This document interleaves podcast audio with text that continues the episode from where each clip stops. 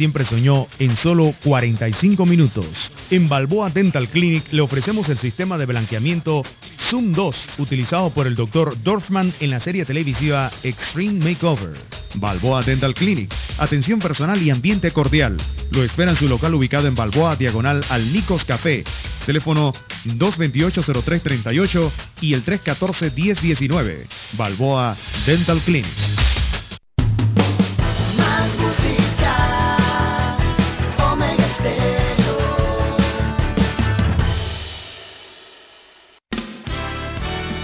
La mejor franja informativa matutina inicia a partir de este momento, con un análisis completo del acontecer nacional e internacional. Noticiero Omega Estéreo. Omega Estéreo Noticias.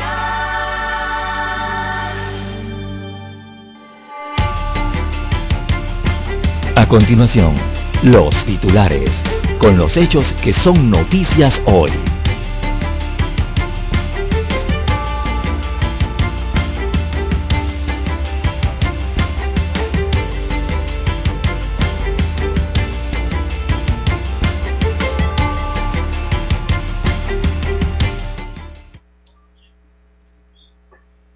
La Organización Internacional del Trabajo se integra al diálogo por la Caja del Seguro Social con asesoría técnica, así lo confirma el viceministro de Trabajo, la decisión de que la OIT eh, se une entonces al diálogo.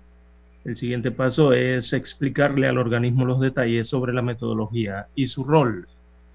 También para hoy, amigos oyentes, en un día se agotan las citas para la vacuna de AstraZeneca. Precisamente hoy inicia la vacunación de forma voluntaria con este inoculante. También Estados Unidos saca de lista Clinton a 15 empresas. Así que la OFAC del Departamento del Tesoro de los Estados Unidos de América elimina de la lista Clinton un grupo de empresas panameñas, incluyendo a las de la familia Wackett. También tenemos amigos oyentes que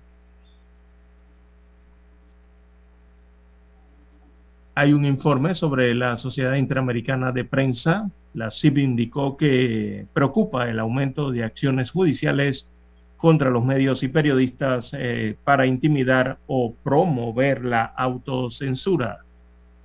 En otros títulos eh, para la mañana de hoy, amigos oyentes, tenemos que asesinaron a tiros a Manuel Ellis cerca de la cancha de Costa del Este. Otras dos personas resultaron heridas en medio de esta balacera. También en la provincia de Colón encontraron a un hombre amordazado en medio de un potrero con un disparo en la cabeza. Una joyería en el centro comercial Los Pueblos de Juan Díaz. De Juan Díaz fue asaltada el día de ayer. Los ladrones, se presume tres menores de edad, se llevaron 30 mil dólares en prendas. También para hoy, amigos oyentes, tenemos que reformas curriculares para salir de la crisis causada por la pandemia, eh, esto ante el nuevo coronavirus y las restricciones impuestas por el gobierno para contener la pandemia dejaron una profunda herida en la economía que ya venía mostrando signos de agotamiento. En este mismo tema, el Ministerio de Salud informó este miércoles 21 de abril que en las últimas 24 horas se reportaron tres nuevas muertes a causa de la COVID-19. También hoy es el primer día, bueno, en el primer día de vacunación en el circuito 87 y 84 se inmunizaron a un total de 7.154 personas. También la Comisión del Pacto de Estado se reúne el día de hoy. En la Asamblea Nacional, diputados aceleran aprobaciones de leyes. A nivel internacional, amigos oyentes, tenemos que India nuevamente bate récord mundial con 314 mil contagios de COVID-19 en un solo día. También la policía rusa detiene a más de 1.700 personas en marchas a favor de Navalny. En Holanda eh, se registraron ayer siete personas heridas tras ataque en un centro de solicitantes de asilo. Europa, a través de la Unión Europea, prepara una demanda contra la farmacéutica AstraZeneca por la falta de vacunas. Y bueno, el presidente ruso Vladimir Putin advierte, advierte a Occidente que lamentará cualquier provocación contra Rusia. En los deportes, amigos oyentes, el equipo de Herrera despertó a la ofensiva en los últimos episodios anoche para vencer ocho carreras a dos a la novena de Coclé en el segundo juego y empata así la serie final, un partido para cada provincia.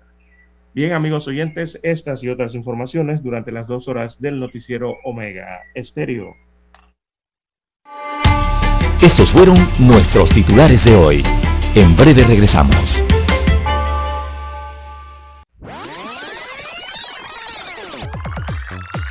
Omega Stereo tiene una nueva app. Descárgala en Play Store y App Store totalmente gratis. Escucha Omega Stereo las 24 horas donde estés con nuestra nueva app. 7:30 AM. Infoanálisis, con entrevistas y análisis con los personajes que son noticia. La mejor franja informativa matutina está en los 107.3 FM de Omega Estéreo Cadena Nacional.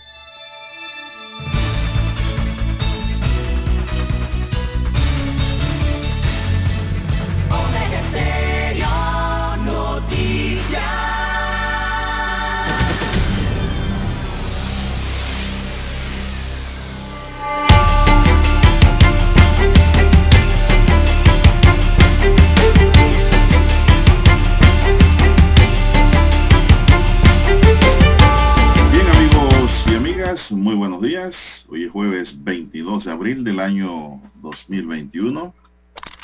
En el tablero digitalizado de controles está Daniel Arauz Pinto. En la mesa informativa les saludamos. César Lara. Y Juan de Dios Hernández Sanur para presentarle las noticias, los comentarios y los análisis de lo que pasa en Panamá y el mundo en dos horas de información. Como todos los días iniciamos esta jornada con fe y devoción agradeciendo a Dios Todopoderoso por esa oportunidad que nos brinda de poder compartir esta nueva mañana y llegar de esta forma hacia sus hogares, acompañarles en sus vehículos y en sus lugares de trabajo y además donde quiera que usted se encuentre en nuestro país y en el resto del mundo.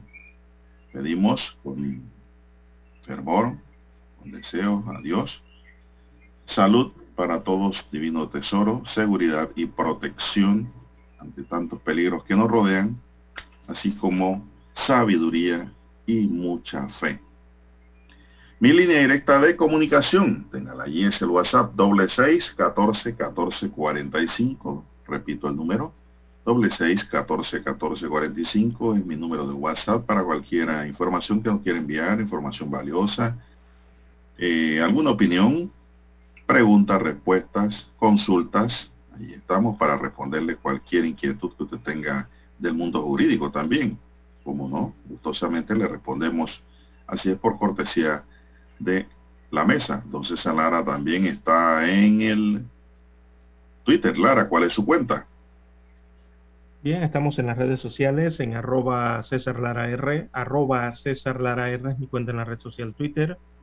Allí puede enviar sus mensajes, sus comentarios, denuncias, fotodenuncias, también reportes de sintonía, al igual que el reporte del tránsito. Sí, todos esos incidentes, o bueno, lamentablemente ya los accidentes, usted lo puede reportar allí todo lo que ocurre sobre la vía, lo que usted se encuentre sobre la vía.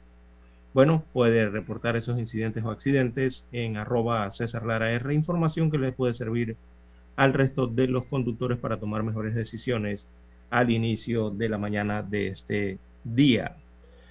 Buenos días, Daniel. Eh, buenos días a usted, don Juan de Dios. Todos los amigos oyentes aquí a nivel de todas las comarcas, todas las provincias, nos escuchan a través de dos frecuencias a nivel nacional, también el sector marítimo, y los que están fuera de fronteras, conectados a través de la magia del ciberespacio. Sí, los que están en la www.omegastereo.com, bienvenidos. Los que ya han descargado su app, ¿verdad? Su aplicación al celular, eh, Omega, de Omega Stereo. Ah, usted puede escuchar por allí la señal de la estación en su celular. Puede descargarla en su tienda favorita. También los que están eh, conectados a través del canal 856 de cable onda televisión pagada por cable. Omega Stereo está en televisión. Así es. Usted solamente agarra su control remoto y bueno, marca el 856 y allí escucha Omega Estéreo en su televisor. ¿Cómo amanece usted, don Juan de Dios? No, muy bien, gracias a Dios. Gracias a Dios estamos bien, Lara. Iniciando esta mañana de jueves. Mañana fresca en la ciudad capital. No sé cómo está el clima por allá por provincias centrales.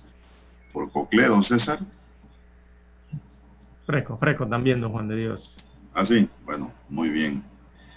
Bueno, el Ministerio de Salud. Ahí no hay lluvia, por lo menos. Eh, y se bueno, ayer, que no lluvias en el día tampoco. Le digo que ayer cayó un aguacero muy grande, muy grande para el área boscosa de la ciudad.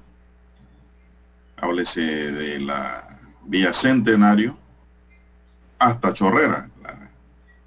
un aguacero de verdad que muy fuerte, de verdad que sí en donde los carros no podían ir a más de unos 30 kilómetros y con luces encendidas porque no se veía la vía, Lara. Nunca había visto un aguacero tan fuerte, pero aguacero de verdad. Una tormenta, entonces. No, eso era agua de verdad. El punto que llegué, pensé que iba a llegar tarde a una acto de audiencia que tenía en la Gran Chorrera. Y pues afortunadamente pues, llegamos unos minutos antes de iniciar, pero le voy a decir que tomé más de una hora por la velocidad en que teníamos que ir por la vía Centenario hasta Chorrera. Qué aguacero de verdad. De verdad, muy, muy peligroso también. Muy peligroso estos aguaceros. Dicen que llovió fuerte también para el área este, para el área Tocumen fue agua, aguacero muy fuerte en la ciudad capital ayer y yo, Lara, ya dudo que eso sean, que esas sean... Frente frío. Sí, frente frío, qué sé yo, nubes que están por allí alocadas. Para mí ya esto es la, el invierno panameño, la temporada lluviosa. Y ya muchos señalan que, que ya pudiese haberse adelantado entonces la temporada lluviosa en nuestro país, la estación lluviosa, ¿verdad? Eh, que regularmente entra eh, a la segunda semana de, mayo, ¿no? Para el 15 de mayo que se esperan las lluvias regulares de la temporada. Pero bueno, hemos visto estos aguaceros. Ayer también acá en Coclé cayó un intenso aguacero en horas de la tarde, al inicio de la noche también.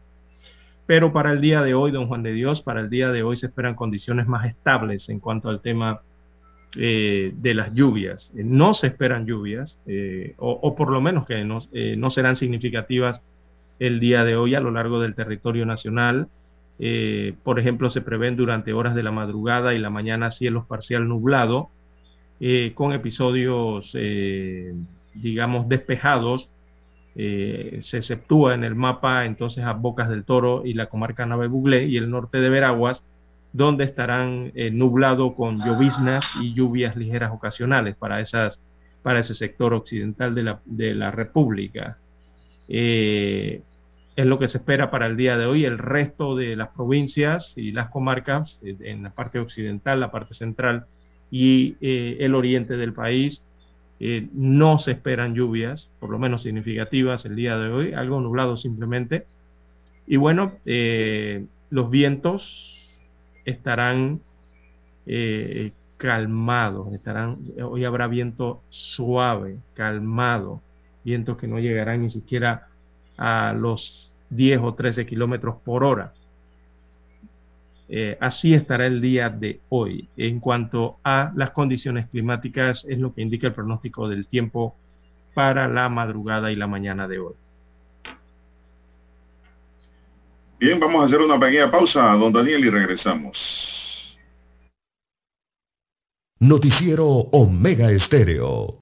La mejor franja informativa matutina está en los 107.3 FM de Omega Estéreo 5.30 AM. Noticiero Omega Estéreo. Presenta los hechos nacionales e internacionales más relevantes del día. 7.30 AM. Infoanálisis. Con entrevistas y análisis con los personajes que son noticia.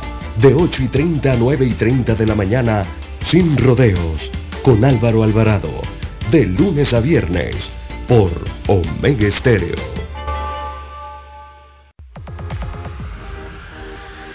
Omega Stereo tiene una nueva app. Descárgala en Play Store y App Store totalmente gratis. Escucha Omega Stereo las 24 horas donde estés con nuestra aplicación totalmente nueva. En centrales telefónicas, la casa del teléfono es tu mejor opción. Te asesoramos y ofrecemos buena atención con años de experiencia trabajando para ti.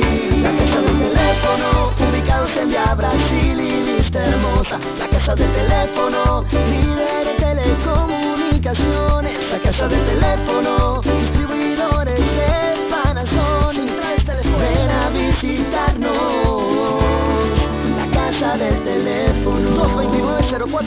229-0465 lsdtcorp.com Distribuidor autorizado Panasonic. Para anunciarse en Omega Estéreo, marque el 269-2237. Con mucho gusto le brindaremos una atención profesional y personalizada. Su publicidad en Omega Estéreo. La escucharán de costa a costa y frontera a frontera. Contáctenos 269-2237. Gracias.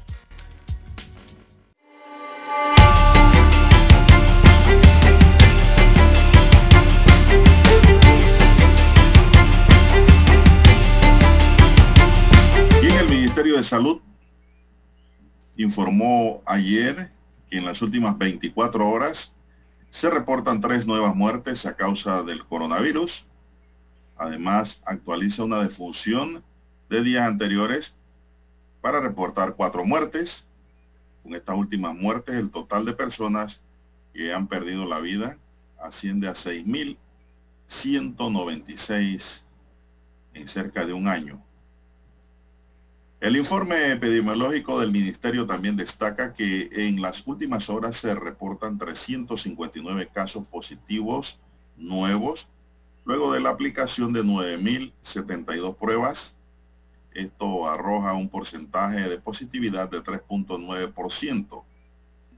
El total acumulado de casos asciende a 361.778 y de esas cifras 351.582 personas superó el virus, son los recuperados. Mientras que los casos activos bajan a 3.900. En tanto, en aislamiento domiciliario se reportan 3.527 personas, de los cuales 3.323 se encuentran en casa y 204 en hoteles. En los hospitales se encuentran 373 personas y de ellos 313 en sala y 60 en unidades de cuidados intensivos. Lara, vemos que va subiendo el número de unidades de cuidados intensivos. Ayer, si no nos falla la memoria, eran 57, antes eran 55. Ya vemos que el número va subiendo a 60. No sé si tienes más datos sobre esto allá. Lara, lo otro es de que el primer vacunado con la AstraZeneca, adivine quién va a ser. ¿Supo Un joven de 37 años de edad. Su paisano. Sí, paisano populesano. Así es, el vicepresidente dice que él va a ser el primero que se pone la AstraZeneca. Usted quería ser el primero, ¿no? No pudo. Bueno, dicen que se agotaron también, Lara, se agotaron la cantidad de cupos que habían para ser vacunados con la AstraZeneca.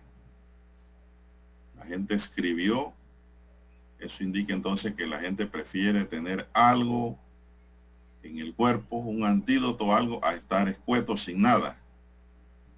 A pesar de los inconvenientes reales que ha tenido la AstraZeneca en otros países, ¿no?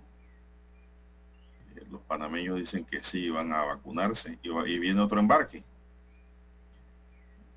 En tanto, ayer miércoles se inició el proceso de aplicación de las primeras dosis de la vacuna contra la COVID en los circuitos 87 y en el 84 en el 87, que comprenden los corregimientos de Bellavista, Caledonia, San Felipe, Curundú, El Chorrillo, Santana, Ancón, Betania y Pueblo Nuevo, se han habilitado 14 centros de vacunación y se estima vacunar a 55.057 personas entre los mayores de 60 años, embarazadas, certificadas por su médico y docentes que laboren en estas zonas. La jornada de este circuito se extenderá hasta el sábado 24 de abril. Desde hoy hasta el 24 de abril, pues el Ministerio de Salud llevará a cabo esa labor, esa jornada de vacunación contra la COVID-19 en el precitado circuito y también en el 84. No se van a rechazar a nadie, dice el ministerio. Todos los mayores de 60 años serán vacunados. Muy bien. Vayan pues, dijo Max Pinson, director del Centro de Salud del Chorrillo. Pinson dijo que ese sector tiene registrado a 3.252 habitantes mayores de 60 años. El funcionario agregó que en un trabajo en conjunto con la Junta Comunal se encontraron el caso de 29 encamados que no habían sido vacunados y los cuales serán visitados dentro de la jornada ya que tienen cero movilidad. En el chorrillo. En el chorrillo. Sí, eh, bueno, dentro del circuito 87 es donde hay, eh, pienso yo, don Juan de Dios, eh, una gran cantidad, un porcentaje importante de adultos mayores, don Juan de Dios, sobre todo estos corregimientos de San, San Felipe, Santa Ana, El Chorrillo, Caledonia y también Betania, es uno de los corregimientos donde eh, hay gran cantidad de adultos mayores, con, también con muchos problemas de movilidad.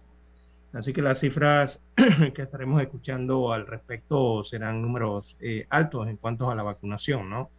Eh, hasta ayer, 5.395 personas fueron los que recibieron las primeras dosis en el circuito 87, 5.395 y para el otro circuito donde se está vacunando, que es el 8.4, eh, allá para el área un poco más oriental, ¿no? Donde está eh, Chismán, donde está Chepo, donde está Balboa y, también Taboga en la parte marítima. Allá se inocularon a 1.759 eh, personas el día de ayer. Allá alcanzaron a esa población. Y, y en este circuito 8.4, nuevamente destacar que la vacunación es en barrido eh, es lo, que le llaman barrido sucio, ¿no? Eh, en el tema de la eh, de vacunación. Es un barrido que son vacunas para pobladores a partir de 16 años de edad. Ahí están vacunando jóvenes, adultos y adultos mayores en el circuito 8.4 por las características que presenta. Entonces, geográficamente hablando, este este territorio, ¿no? En el circuito 8.4. Ahí la vacunación es para jóvenes, adultos y también adultos mayores. Estos tres sectores a partir de los 16 años de edad. Bien, parte de lo que ocurre entonces eh, en estos circuitos y lo que ocurrirá a partir de hoy entonces con la vacunación de el eh, vicepresidente de la República.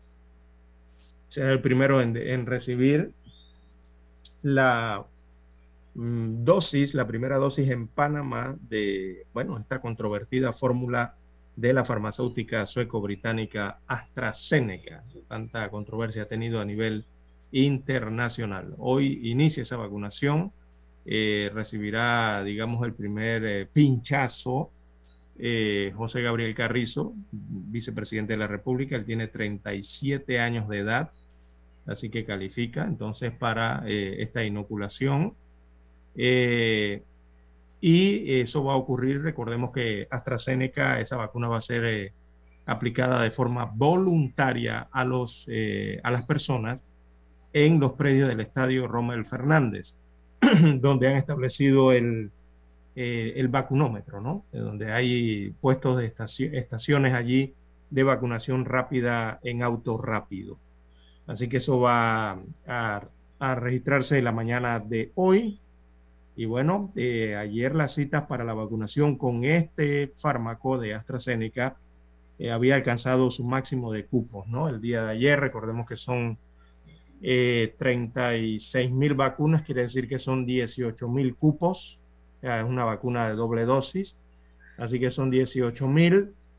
en este caso serían hombres mayores de 30 años de edad y también eh, mujeres mayores de 50 años de edad que estarán recibiendo en uno de estos autos rápidos en Juan Día eh, esta vacuna, ¿no?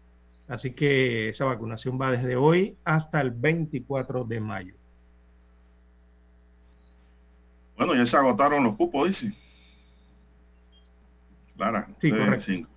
Se, incluyó o no se incluyó, va a esperarla. Usted me dijo que está esperando a la rusa. sí, la Sputnik también. Está esperando a la rusa. Bueno, sigue esperando a la rusa. Bueno, la rusa también es buena, don Juan de Dios. ¿Cómo no? ¿Cómo no? ¿Cómo no? La rusa es buena. Sí es. Así que uno, un, un, personaje científico que emitió criterios sobre el tema fue Eduardo Ortega Barría, quien forma parte del equipo asesor al gobierno refiriéndose a la AstraZeneca en el tema de las vacunas y su planteamiento era que se debía esperar la posición de los países de Europa en cuanto al uso de la vacuna. Ya algunos como la Agencia Médica de del Reino Unido habían recomendado la no administración de la vacuna a mujeres de menos de 30 años. ¿eh? Entonces hay que respetarlo. También en España se sugirió aplicarla en personas de entre 60 y 69 años. La estrategia del científico era que en la medida en que más países fueran emitiendo sus comentarios, más parámetros habrían para tomar una decisión aquí donde se han negociado más de un millón de dosis de este tratamiento contra el virus. También el jefe de la Secretaría de Ciencia y Tecnología iba en la misma línea que la EMA al mencionar que en medio de una pandemia que ha ocasionado más de 6.000 muertes y 350.000 casos en Panamá, el beneficio de usar la vacuna es mayor que el riesgo del que se habla en estos momentos. Incluso fue más allá y apeló a las estadísticas al señalar que el posible riesgo es de cuatro casos de coágulos por cada millón de vacunados, lo que era un evento raro. Ortega también utilizó sus redes sociales para tranquilizar a la población y publicó un cuadro elaborado por la científica Alexandra Freeman de la Universidad de Cambridge en, el, en la que presentó varios escenarios para comparar el riesgo de la vacuna de AstraZeneca con los beneficios que reporta. Por ejemplo, si usted tiene más de 60 años, el daño potencial debido a la vacuna por cada 100.000 personas es de 0.2%, mientras que el riesgo para una persona de esa edad de ingresar a una unidad de cuidados intensivos si le da COVID-19 es de 41.3%.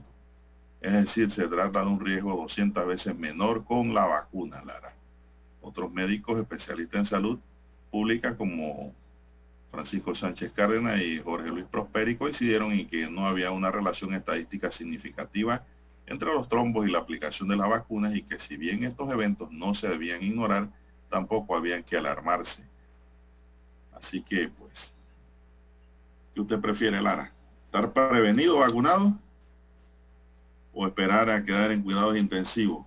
El que entra en cuidados intensivos, Lara, tiene un pie allá y otro acá. Así es. Eh, bueno, claro que prefiero tener la vacuna, estar vacunado. Claro que sí. Tener la vacuna en el brazo. Eh, esos factores de riesgo, bueno, de coagulación sanguínea siguen, eh, según los reportes que se dieron, ocurrieron en mayores de 60 años de edad en algunos y bueno, la EMA eh, ha aprobado entonces allá en Europa el uso de la AstraZeneca y de la Jensen, pero advirtiendo a las personas que eh, van bajo su riesgo prácticamente, ¿no? Vamos a la pausa nosotros. ¿Cuánto hace?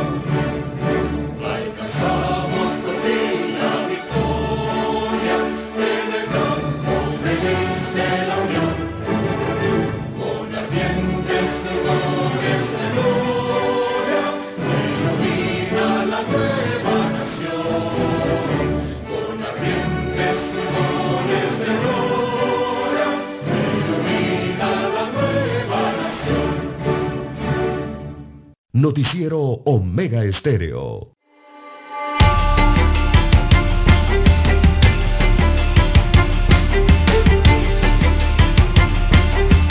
Las empresas privadas que cumplan con todos los requisitos para traer vacunas contra la COVID-19 deberán, presentar la documentación en la Dirección de Farmacias y Drogas, manifestó el ministro de Salud Luis Francisco Sucre. Las compañías están en su libertad de hacerlo, solo pedimos que no traigan vacunas a Panamá si no tienen la documentación que les garantice que son seguras para la población, advirtió Sucre durante un recorrido ayer por el circuito 87. Hasta ahora el gobierno es el único que realiza compras de vacunas directas a través de contratos o por medio del Fondo de Acceso Global para Vacunas COVID, COVAC la farmacéutica Pfizer desde enero ha, entrado, ha estado enviando dosis de su vacuna. A ella se le suma AstraZeneca, que hace una semana mandó su primer lote. El MINSA ya ha autorizado el uso de emergencia de la vacuna rusa Sputnik y la china Sinovac. ¿Cuál prefiere, la, la rusa o la china? Eh, ¿Cuántas van? Una, dos, tres, cuatro. Eh, entre las, las emergentes. Están las emergentes, la Sputnik y la... No, todas son emergentes, todas han sido aprobadas de emergencia. ¿Dónde, ¿Cuál es la que no es emergente? Todas, la Pfizer, la eh, Sputnik B, la China y ¿cuál es la otra? La AstraZeneca y la Jensen de Johnson son cinco. No, Todas no, son no, no, no, aprobadas por emergencia. Espérese, espérese, espérese, espérese. No enrede. No, no me enrede ni enrede. La Pfizer de y la AstraZeneca son las autorizadas. Ajá. Y dos aprobadas por emergencia si se requieren. La Sputnik y la China Sinovac. Para de contar. Y, la, ajá, y la AstraZeneca y la... Y la... esas son oficiales ya. Y la Pfizer, ¿por qué fueron aprobadas? Son, fueron aprobadas oficialmente. Por emergencia, por el país. Para aplicar. Por emergencia, es decir, emergencia quiere decir que si se disparan los números, en Panamá o se requiere o se agota, qué sé yo, la Pfizer o la AstraZeneca, hay que traer Sputnik y aplicarla de una vez. Y la China, la Sinovac, que parece que hay en stand, tienen en stock los chinos bastante y los rusos tienen la Sputnik. Bueno, sobre el Sputnik yo no he oído nada malo, Lara. No, no ha sucedido nada que yo sepa. Y sobre la Sinovac hay poca información realmente. Sí, porque la acaba de aprobar el país recientemente, hace una semana, hace casi dos semanas. Están allí eh, en el círculo de bateo, ¿no? Como quien dice, a la espera de compra por parte del Estado o ahora podría ser por parte de la autorización del Estado para su venta de carácter. ¿Cuánto costará una vacuna, Lara, por la empresa privada? Es la gran pregunta. Y yo creo que eso es bueno también para que se sepa, porque la gente no está valorando la vacuna como debería valorársele. También, sí. Eso es costoso. Eso tiene un costo, eso es caro. Pero creo que no muchos podrán. Algunos hospitales privados la traerán, Lara, para sus clientes, ¿no? Sus pacientes. Sí, evidentemente ya con esto está anunciando el Ministerio de Salud eh, que por allí vendrá, eh, van a tener que pedir algún tipo de resolución o decreto, ¿no? De autorización eh, para permitir, eh, eh, para primero acoger esa petición que seguramente varias empresas aquí en Panamá ya la han realizado o estarán pendientes de realizarla, la petición que sería ya del sector privado de que se les permita negociar directamente con las farmacéuticas las compras de dosis. Ya, ya vendría eso, ¿no? y bueno, habrá que esperar y a ver cuánto costará porque se conoce entonces a nivel de las compras estatales en el mundo, de los diversos gobiernos, más o menos el costo de cada una de las vacunas que han sido autorizadas de emergencia hasta el momento, ¿no? Eh, las dos dosis de Pfizer, en cuanto más o menos están, las que de la Sputnik y la AstraZeneca. ¿La AstraZeneca cuántas dosis son, Lara? Que es una de las más baratas. ¿La AstraZeneca es una sola dosis? No, son dos dosis. También. Todas son dos dosis. ¿Cuál es la que es una sola dosis? La de Johnson Johnson. Ah. Esa, es monodosis. Esa creo que no venga, Lara. Eso, sí que ha fallado. Y me, sí, digo, la, vacuna no vale más de... un laboratorio muy reconocido. Más de 50 dólares no cuesta la, doble inoculación, de la, de la más eh, eh, cara hasta el momento que ha sido la de Pfizer BioNTech, eso no pasa de 50 dólares. Creo que por allí la vi en unos países hasta en 36 dólares la, aplicación de las dos dosis, ¿no? Lo que costaría la aplicación de las dos dosis. Bueno. Eh, y de ahí hacia eh, abajo, ¿no? Los costos son hacia abajo. Pero mire de, la Sputnik, de la Sinovac, son más, más accesibles. Ayer, ayer las filas eran enormes, largas, largas, en Nueva York. Así, hay una vacunación masiva en todos los estados. Cazaron la vacuna con un porro recreativo. es decir, que cada vacunado podía, si quería, llevarse un cigarro de marihuana. Y la fila era enorme, según el reporte que vi, de mucha gente que sí querían su porro. No porro colombiano, en esta oportunidad era un porro gringo. Así es. Vamos a hacer una pausa porque el procurador convocó al, el Pacto de Estado por la Justicia para hoy. Sobre eso hablaremos después de la pausa.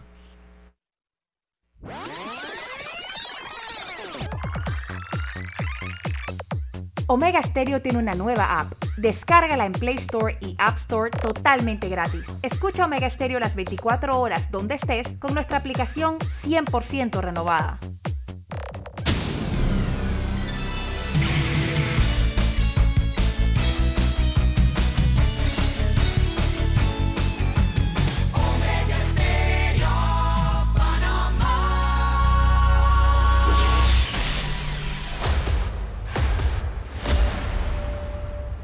Desde los estudios de Omega Estéreo, establecemos contacto vía satélite con la voz de América. Desde Washington, presentamos el reportaje internacional.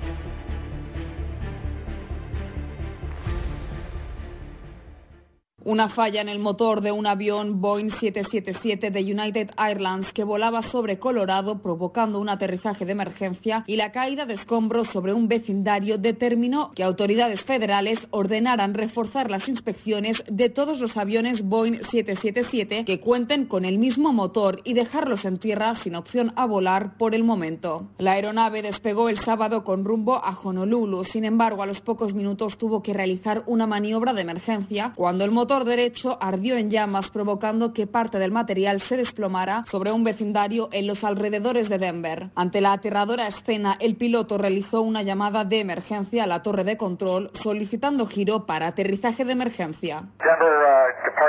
Denver, partida United 328, Mayday, Mayday, la aeronave acaba de experimentar una falla en el motor, necesita regresar de inmediato. Según reportes de la aerolínea, ninguno de los 241 pasajeros a bordo resultaron heridos, ni tampoco hay que lamentar daños personales en tierra a pesar del desplome de parte del motor. United Airlines informó que hasta nueva orden mantendrá en tierra su flota de aviones Boeing 777 con este modelo de motor a la espera de determinar por qué no se evitó el incidente. La compañía dijo que trabajará mano a mano con la Administración Federal de Aviación y la Junta Nacional de Seguridad en el Transporte para determinar cualquier medida adicional que sea necesaria y garantizar que se cumplan con los estándares de seguridad. Además, la empresa fabricante de la aeronave Boeing Co recomendó a las aerolíneas que suspendieran sus operaciones con los aviones 777 hasta que los reguladores estadounidenses concluyeran un apropiado protocolo de inspección. Judith Martín Rodríguez, Voz de América. Escucharon vía satélite desde Washington el reportaje internacional. La mejor franja informativa matutina está en los 107.3 FM de Omega Estéreo, 530 AM. Noticiero Omega Estéreo presenta los hechos nacionales e internacionales más relevantes del día. 730 AM. Infoanálisis. Con entrevistas y análisis con los personajes que son noticia. De 8 y 30 a 9 y 30 de la mañana sin rodeos, con Álvaro Alvarado, de lunes a viernes, por Omega Estéreo. ¿Qué tal amigos? Les saluda Álvaro Alvarado. Quiero invitarlos para que me acompañen en mi nueva casa, Omega Estéreo, donde estaremos hablando sin rodeos de los temas que interesan a Panamá. De lunes a viernes, de 8 y 30 a 9 y 30 de la mañana. Sin rodeos, con Álvaro Alvarado por Omega Estéreo.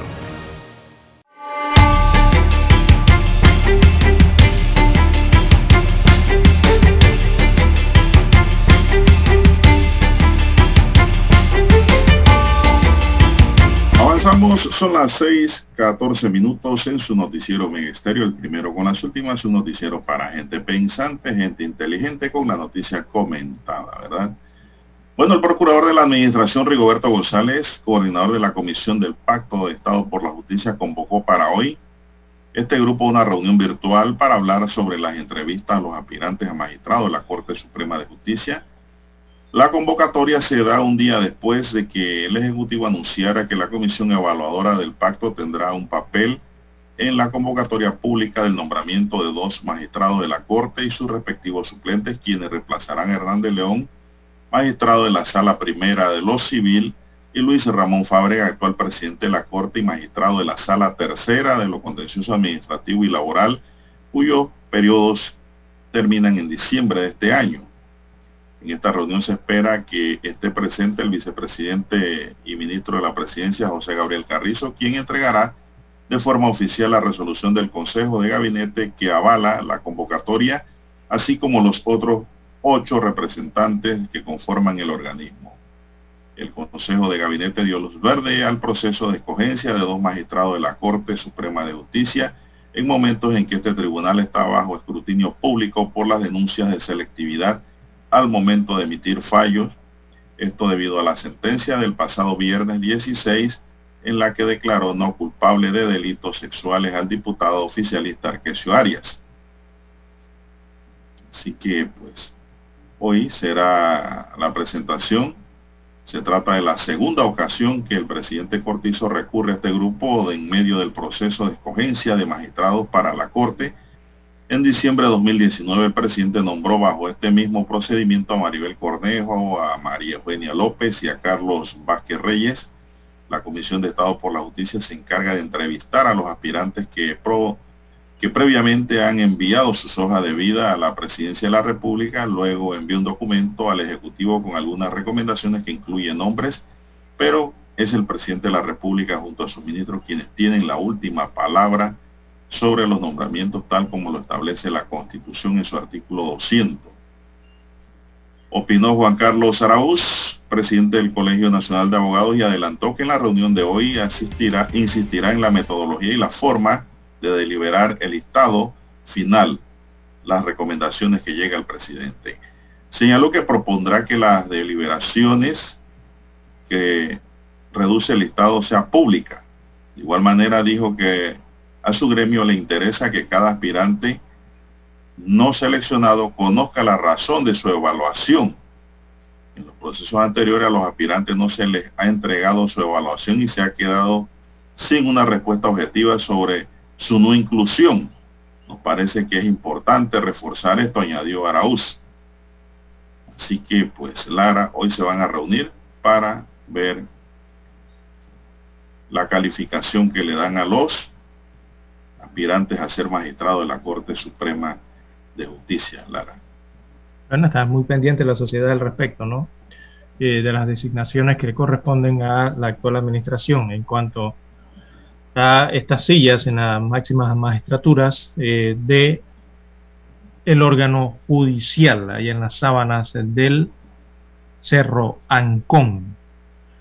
Bien, don Juan de Dios, eh, hay que, este anuncio sí hay que dárselo con tiempo a los amigos oyentes que tiene que ver con el agua potable, don Juan de Dios, porque este sábado habrán trabajos del IDAN que, por los cuales tendrá que ser suspendido el servicio de agua potable.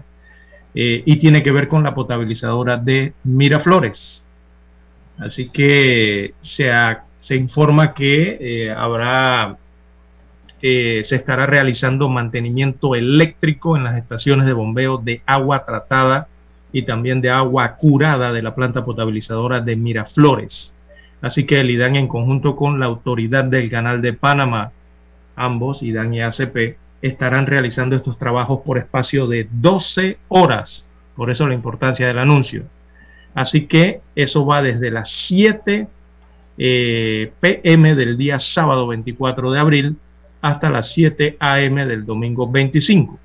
¿Y qué va a ocurrir durante esas horas? Que durante esas horas no habrá suministro de agua potable en Arraiján Cabecera, en el corregimiento de Burunga, en Cáceres, El Tucán, Howard, Veracruz, Panamá Pacífico, Nuevo Chorrillo y Vique.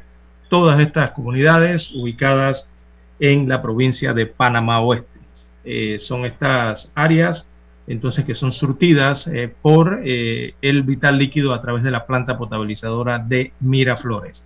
Repetimos, van a realizar trabajos que van a demorar 12 horas y esos trabajos iniciarán a las 7 de la noche del sábado 24 de abril eh, y serán hasta las 7 de la mañana del domingo 25.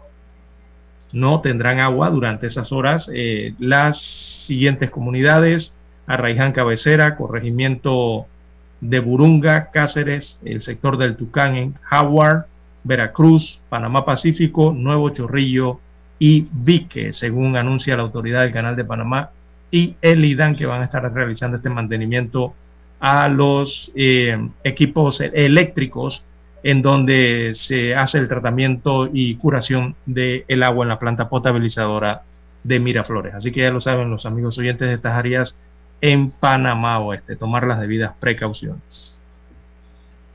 Bueno, Lara, la Corte Suprema de Justicia en otro tema no admitió la demanda presentada por el abogado Jorge Molina en representación de la periodista Flor Mirachi para que se declarara inconstitucional la intervención de la diputada Zulay Rodríguez durante el periodo de incidencias de la Asamblea Nacional del 19 de octubre de 2020. Ese día la diputada perredista con mensajes xenofóbicos atacó a la honra de Mirachi según la demandante y de otros actores en la sociedad civil. Así es.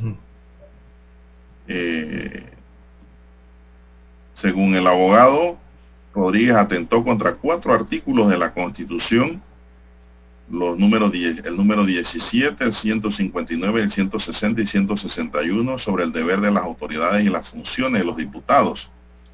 Sin embargo, los magistrados de la Corte desestimaron la demanda, no el recurso, como dice aquí la prensa, porque no es un recurso.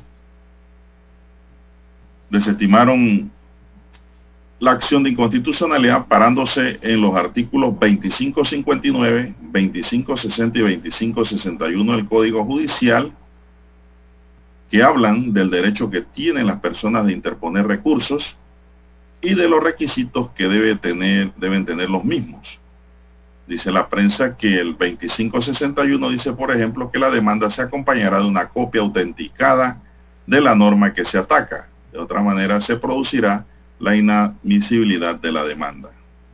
Yo desde un principio dije que esto no iba a caminar, Lara. Por ahí están las grabaciones en Omega. Yo no le veía futuro positivo para la demandante en cuanto a este tipo de acción. Por razones de, obvias, ¿no? De que qué documento autenticado va a hablar si yo, si eso en la asamblea ni siquiera lo, lo transcriben. Sí, hay un acta. El periodo de incidencia, eso ni, ni, ni lo transcriben, Lara, eso queda en grabaciones. no, eso se transcribe en actas eh, de la Asamblea Nacional. Lo que hay que ver es el tema de la responsabilidad de los diputados ante las, eh, ante las opiniones que emiten, ¿no? sus comentarios. Bueno, hasta ahora no ha variado, Lara, la opinión de la Corte que los diputados son inmunes. Así es. En cuanto a su actuación en el ejercicio de sus funciones. Eso hasta ahora no ha variado. Sí, porque pero, lo que opinan, lo que opinan lo transmiten a través de un canal eh, a nivel nacional, pero un canal que, de cable, Lara, y lo transmiten hecho, a través de eh, una radio que es de cobertura nacional, que es la Radio Nacional de Panamá. Todo eso lo escucha, ¿no? Viaja a través de medios de comunicación, sus opiniones. Eh, pero que las opiniones, la, la, las opiniones, eh, yo me imagino que este, esta demanda trataba de buscar eh, un pronunciamiento de la Corte sobre el tema, nada más. Porque, pero no se admitió por razones que ya se pusieron. El tema es de que las acciones de inconstitucionalidad van en contra de cualquier norma. Normas, Lara. Una opinión no es una norma. Para las opiniones entonces están los otros escenarios que pudieran haber. Claro, para el diputado, por tratarse de inmunidad, ¿a dónde vas a recurrir? Exactamente. Entonces, la Corte no le dio trámite al tema y la, la rechazó. Sí, también la, la, la, En todo caso, no tiene, sería perder el tiempo también ir a presentar una demanda eh, penal o civil en contra del diputado que sea, no sí, porque están amparados. tiene que ser Zulay, el que sea, en este caso era Zulay, pero no, no, no, no, no, no, no le un asidero ¿no? sólido para tema de la prueba sumaria, presentarla y los otros temas en cuanto a sus opiniones y comentarios que, que emiten eh, mientras son diputados, eh, bueno, están protegidos prácticamente por la ley. Bueno, y precisamente la diputada del PRD, Zulay Rodríguez, anunció que en los próximos días, eh, en que ahora la Asamblea Nacional entrará en receso, ella presentará una demanda de nulidad ante la Corte Suprema de Justicia. Así que Zulay va para allá también. Y esta es, esta demanda sería para poner eh, una especie de alto, ¿no? O, o, o de receso o un stand-by al decreto 249 del 2019. ¿Cuál es ese decreto? Ese es el decreto que establece el procedimiento y los requisitos que se hacen aquí en Panamá para optar por la permanencia definitiva aplicable a los extranjeros. Eso tiene que ver con el crisol de razas. Así que la diputada ha indicado que con esta demanda de nulidad que va a llevar a la Corte, busca evitar goles, en buen panameño, ¿no? Por parte de los extranjeros y de las debidas y, goles también por parte de las autoridades que ella señaló. Hay muchas autoridades cómplices en este tema ¿no? de la migración y la aprobación eh, de estos permisos, estos eh, requerimientos que se exigen por migración a los extranjeros para estar en Panamá. Así que... ha habido un relajamiento, en eso le doy la razón a Zulay, ha habido un relajamiento en el régimen migratorio en el país, Lara, a raíz del gobierno de Ricardo Martinelli hacia acá. Exacto, relajamiento que continuó el gobierno de Varela y que todavía está en movimiento con este gobierno. No ha habido realmente un, una definición, un control adecuado sobre los temas migratorios. Ningún país ha hecho ese relajamiento como lo ha hecho Panamá. Sí, hay poca seriedad por parte del Estado panameño, don Juan de Dios, en este tema. Hay que decirlo claramente, como usted bien lo señala, eso del crisol de raza ha sido una puerta enorme abierta para el tema de todas las irregularidades que se han presentado en el tema migratorio en nuestro país. Eh, y cuando decimos irregularidades es que hay unos abusos realmente por parte de los extranjeros eh, para llegar al país, eh, don Juan de Dios, profesamente no cumplen con nada porque saben que prácticamente aquí en Panamá, una vez estén aquí en territorio panameño, prácticamente no les van a decir nada, don Juan de Dios no pasa nada, No pasa la, nada. La diputada ha, presentado varios proyectos de ley que tienen que ver con este tema de migración en la Asamblea eh, Nacional, lo que tiene que ver con la renovación de los permisos. Y la verdad es que Panamá, don Juan de Dios, eh, mire, eh, Panamá ya tiene que ser firme en este tema y ya hay que comenzar a decirle a los migrantes, como Estado me refiero, como gobierno, ¿no? Hay que decirle a los migrantes o, hay que hacerles comprender más bien eh, que, que, a, Panamá se viene cumpliendo con los papeles en regla, con los temas de las visas, con los temas de las tarjetas de turismo, con los papeles en regla para poder entrar a este país. Y, y hacerles entender también que si, bueno, entraste clandestinamente al país, eh, que va a, ser muy difícil la inserción eh, tuya en el país. Exactamente, si viniste con la intención a Panamá, entonces es tanto el relajo, Lara. Exactamente. Es tanto el relajo. Es, que migración y el Estado panameño tiene que ponerse serio y firme en ese sentido, ¿no? Es tanto el relajo, Lara, que yo he dejado de tramitar temas de migración dentro de mi quehacer jurídico. Ya no vale la pena. Esto es un relajo. Vamos a hacer la pausa, señoras y señores, para escuchar el periódico. 7.30 AM. Infoanálisis, con entrevistas y análisis con los personajes que son noticia. La mejor franja informativa matutina está en los 107.3 FM de Omega Estéreo, cadena nacional. Desde los estudios de Omega Estéreo, establecemos contacto vía satélite con la voz de América. Desde Washington, presentamos el reportaje internacional.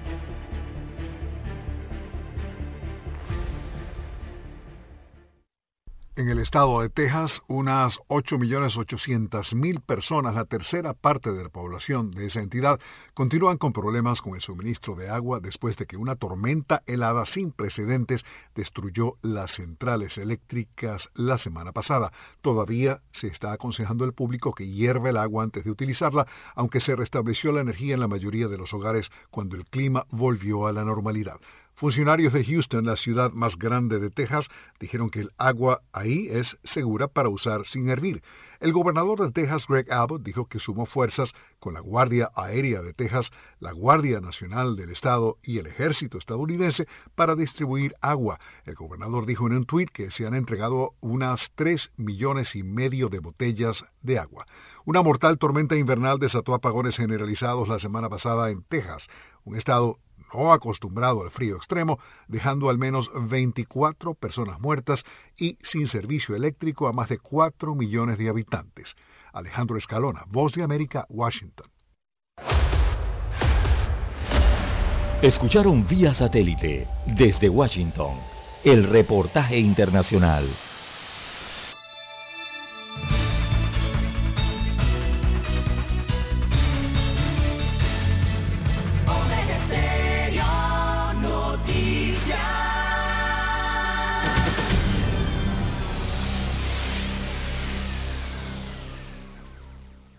Problemas de tierra, accidentes graves, reclamos a aseguradoras, incumplimientos de contratos, reclamos de herencias, todo asunto civil y penal, consulte al 6614-1445. Ahora contamos con el servicio de asesoría, confección de pliegos de cargos, impugnación y defensa en materia de contrataciones públicas. 6614-1445. Noticiero Omega Estéreo. Las noticias impresas en tinta sobre papel. Con ustedes. Escuchando el periódico. Los titulares de las primeras planas de los diarios estándares de circulación en Panamá.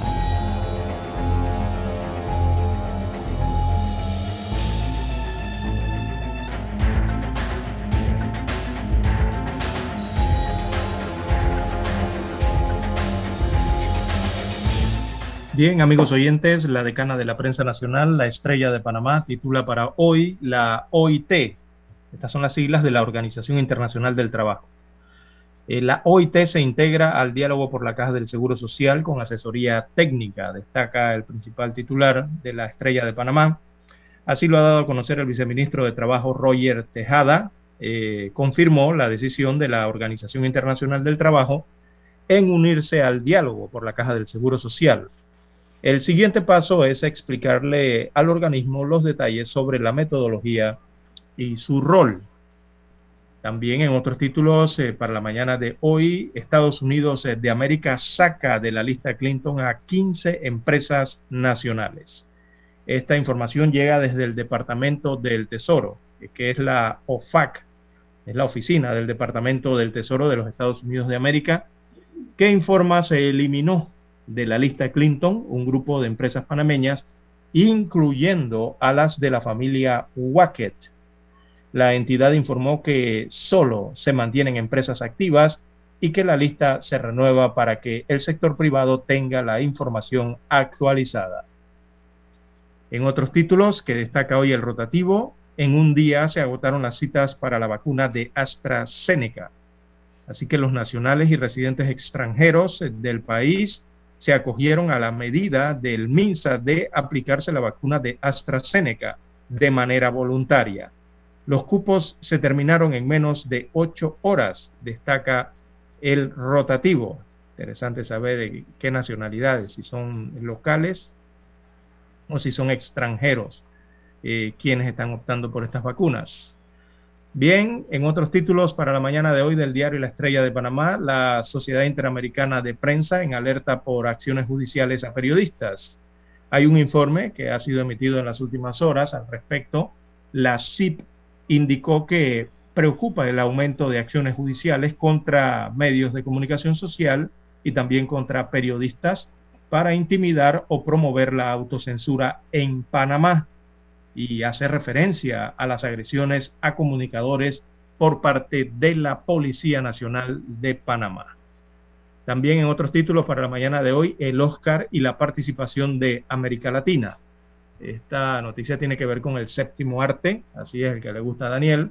El próximo domingo se realiza la premiación de los Oscar y América Latina no tendrá participantes en la categoría de mejor película extranjera así que se la llevará a otro continente. Bien, en el teatro, eh, en Café La Estrella, aparece un reportaje sobre el teatro panameño. Destacan que levantan el telón. A partir de mayo, el Teatro Nacional se, allí se van a reiniciar las actividades. En los teatros privados, las funciones tomarán fuerza, según este reportaje en la página 2B del diario La Estrella de Panamá. Veamos eh, finanzas y economías. Del rotativo habla de que la pobreza aumentó en un 2% en el país. Es un informe que presenta el Banco Mundial en que se habla de Panamá. Así que este informe de la entidad financiera internacional señala que la pobreza en Panamá aumentó en un 2% como consecuencia de la crisis sanitaria, lo que representa a 130 mil personas que han pasado a la línea de pobreza en nuestro país. Muchos de ellos, eh, los que estaban en la mitad, que no eran ni ricos y no eran pobres. O sea, parte de la gente de la clase trabajadora ha pasado a la línea de pobreza o está por debajo de la línea de pobreza, producto de la pandemia de la COVID-19. Bien, también aquí aparece una nota en la página 4A eh, respecto a los periodistas en Panamá y la titulan Hay que mantener la independencia del gremio, refiriéndose a los gremios periodísticos en Panamá. Bueno, eh, se trata de las elecciones del Colegio Nacional de Periodistas. Aparece la fotografía de la periodista Griselda Melo. Ella encabeza una de las dos nóminas que buscan presidir el Colegio Nacional de Periodistas. Eh, le hacen una cita hoy en la primera plana del diario La Estrella de Panamá. Y en esa cita dice que hay que mantener la independencia del gremio. Eso es fundamental en esta coyuntura, dice la periodista Melo. Bien, en otros títulos para la mañana de hoy, eh, veamos la fotografía. Vámonos a la fotografía principal del diario La Estrella de Panamá. Eh, aquí la descargamos y bueno, eh, habla sobre un parque temático en medio de la ciudad de Panamá y hablan del primer parque temático. Así que el Ministerio de Ambiente y el despacho de la primera dama de la República implementaron una herramienta tecnológica que les permite a los usuarios del Parque Omar conocer sobre cada una de las 63 especies de árboles que hay en la zona. Hoy, recordemos, se celebra el Día Internacional de la Tierra a nivel mundial. Bien, son los títulos que presenta en portada la decana de la prensa nacional, Estrella de Panamá. Eh, también presenta el cuadro COVID-19, se lo leemos rapidito. 361.678 casos confirmados a lo largo de la pandemia. Eh, también 6.193 eh, son los fallecimientos que han ocurrido a lo largo de esta pandemia en Panamá. En cuanto a las últimas 24 horas, 359 nuevos casos, o sea, son nuevos contagios del, del último día y ayer se reportaron cuatro fallecimientos más una muerte rezagada, lo que da un total de cuatro decesos el día de ayer oficializados, producto de la COVID-19. En cuanto a los recuperados, 351.582 son las personas que se han curado, que se han restablecido de esta enfermedad. Bien, pasamos ahora a los títulos que muestra en primera plana el diario La Prensa. Así es, la prensa para hoy dice vacuna de AstraZeneca. Panamá le dijo sí a la ciencia. Hace 14 días en el mundo se disparaban las alarmas cuando la Agencia Europea de Medicamentos hacía referencia a que se establecía un posible vínculo entre casos muy raros de trombos sanguíneos con la vacuna de la farmacéutica AstraZeneca. Pero Panamá le ha dicho sí, ya se agotaron los cupos. MINSA reporta tres fallecidos por coronavirus y 359 casos positivos nuevos en las últimas horas. En otro titular, la prensa nos dice reformas cruciales para salir de la crisis causada por la pandemia. La pandemia del nuevo coronavirus y las restricciones impuestas por el gobierno para contener la pandemia dejaron una profunda herida en una economía que ya venía mostrando signos de agotamiento precios de los combustibles aumentarán este viernes 23 de abril, o sea, mañana, desde las 6 de la mañana. Los combustibles tendrán un nuevo precio, informó este miércoles la Secretaría de Energía. Y muchas son las quejas de la gente que dice que cuando te rebajan un centavo, te suben dos. Cuando sube. También tenemos que Comisión del Pacto de Estado por la Justicia se reúne hoy para tratar el tema de la escogencia de dos nuevos magistrados. También hoy dice aquí la prensa que tras las huellas de Adán Ríos, la serie de documentales Tras la huella contará esta noche la vida y trayectoria del doctor, del doctor Adán Ríos, cuya entrega y profesionalismo lo hizo merecedor del respeto y el reconocimiento de muchas generaciones de panameños. Así que pues hoy no nos podemos perder ese documental.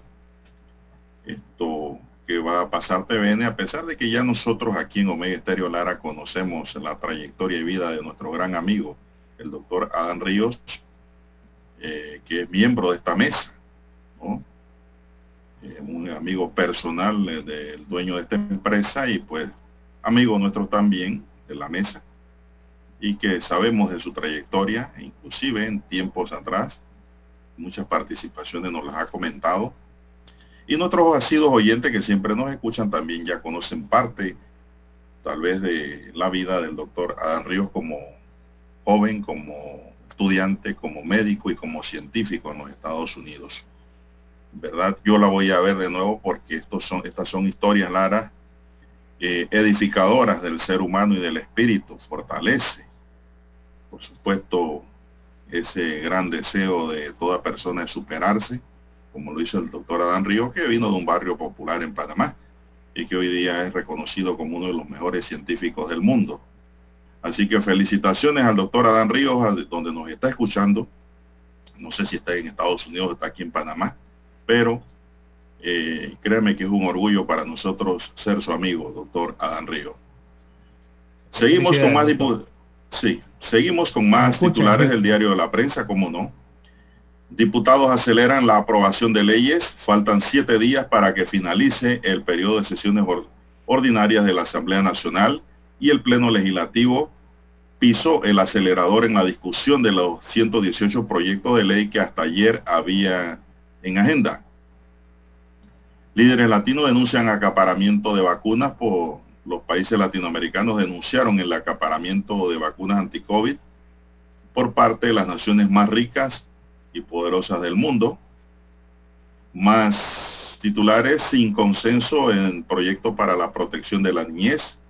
La Comisión de la Niñez, la Mujer, la Niñez y la Juventud y la Familia de la Asamblea no logra consenso aún para aprobar en primer debate un proyecto de ley que establezca un sistema de garantías para la protección de los niños, niñas y adolescentes. Presidente Lenín Moreno decreta estado de sección en Ecuador por pandemia.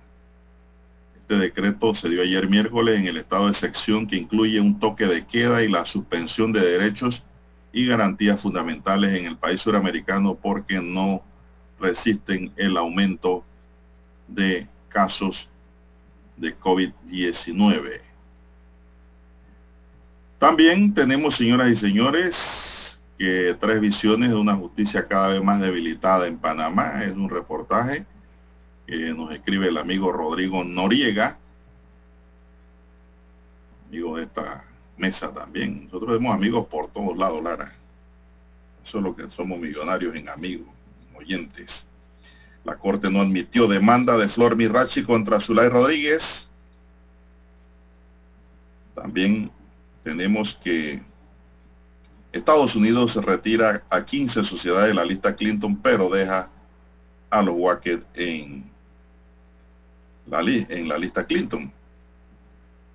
Habrá que ver el por qué, eso es lo que queremos saber. Héctor Brand, de diputado del PRD a jefe de Pandeportes, ayer lo nombró el presidente de la República como nuevo director de Pandeportes, a Héctor Brand, conocido por ser organizador de ligas de fútbol y de otros deportes en el área de Chorrillo. Tribunal de Apelaciones confirma detención de sacerdote acusado de delitos sexuales contra un niño de 5 años en la provincia de Chiriquí. Y también tenemos aquí que denuncian que fiscal y juez en caso de Tony NG son hermanos. Esto es insólito, Lara. Esto lo vamos a comentar más adelante. Bien, amigos y amigas, estos son solamente los titulares de los diarios La Estrella y la prensa correspondientes a la fecha. Vamos a una pausa y regresamos. Hasta aquí, escuchando el periódico. Las noticias de primera plana, impresas en tinta sobre papel.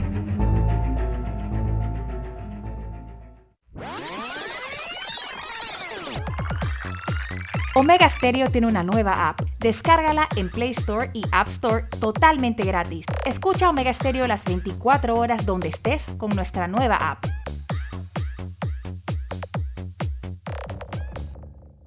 Para anunciarse en Omega Stereo, marque el 269-2237. Con mucho gusto le brindaremos una atención profesional y personalizada. Su publicidad en Omega Stereo la escucharán de costa a costa y frontera a frontera. Contáctenos 269-2237. Gracias. Cosas que haré ahora de jubilado. Jugar con mis nietos y que Ñita les haga un comidón. Hacer 45 minutos en la caminadora. Conectarme por videollamada para hablar con Tony. Verme la nueva temporada de mi serie favorita. Cuando estás jubilado, los momentos en familia se disfrutan más. Pide tu préstamo personal de recién jubilado y recibe un bono gratis de hasta 350 balboas. Llámanos al 875-55. Credit Corp Bank. Cuenta con nosotros. Cálculo de interés sobre saldo. Tasa de interés nominal desde 6.60%. Tasa efectiva 7.60%. 25 años plazo. El bono aplica para los 100 primeros préstamos de 5.001 en adelante. No aplican refinanciamientos. Promoción válida del 12 de abril al 12 de mayo de 2021. Para más detalle de la promoción ingresa a www.creditcorban.com.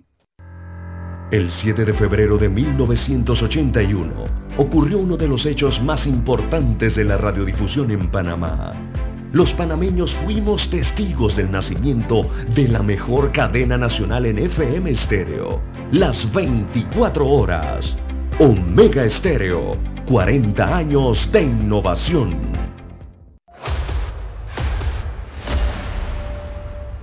Desde los estudios de Omega Estéreo, establecemos contacto vía satélite con la voz de América.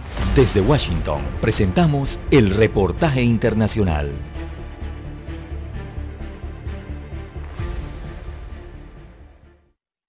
El Departamento de Estado de Estados Unidos agregó 100 países a su lista de advertencia nivel 4 no viajar, colocando al Reino Unido, Canadá, Francia, México, Alemania y otros en esa lista, argumentando un nivel muy alto de COVID-19. El Departamento de Estado dijo que aumentaría la cantidad de países que reciben la calificación de asesoría más alta a alrededor del 80%. Otros países en la lista no viajar incluyen Finlandia, Egipto, Bélgica, Turquía, Italia, Suecia, Suiza y España.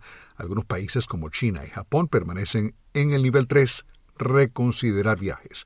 A la mayoría de los estadounidenses ya se les había impedido viajar en gran parte a Europa debido a las restricciones de COVID-19. Washington ha excluido a casi todos los ciudadanos no estadounidenses que han estado recientemente en la mayor parte de Europa, China, Brasil, Irán y Sudáfrica.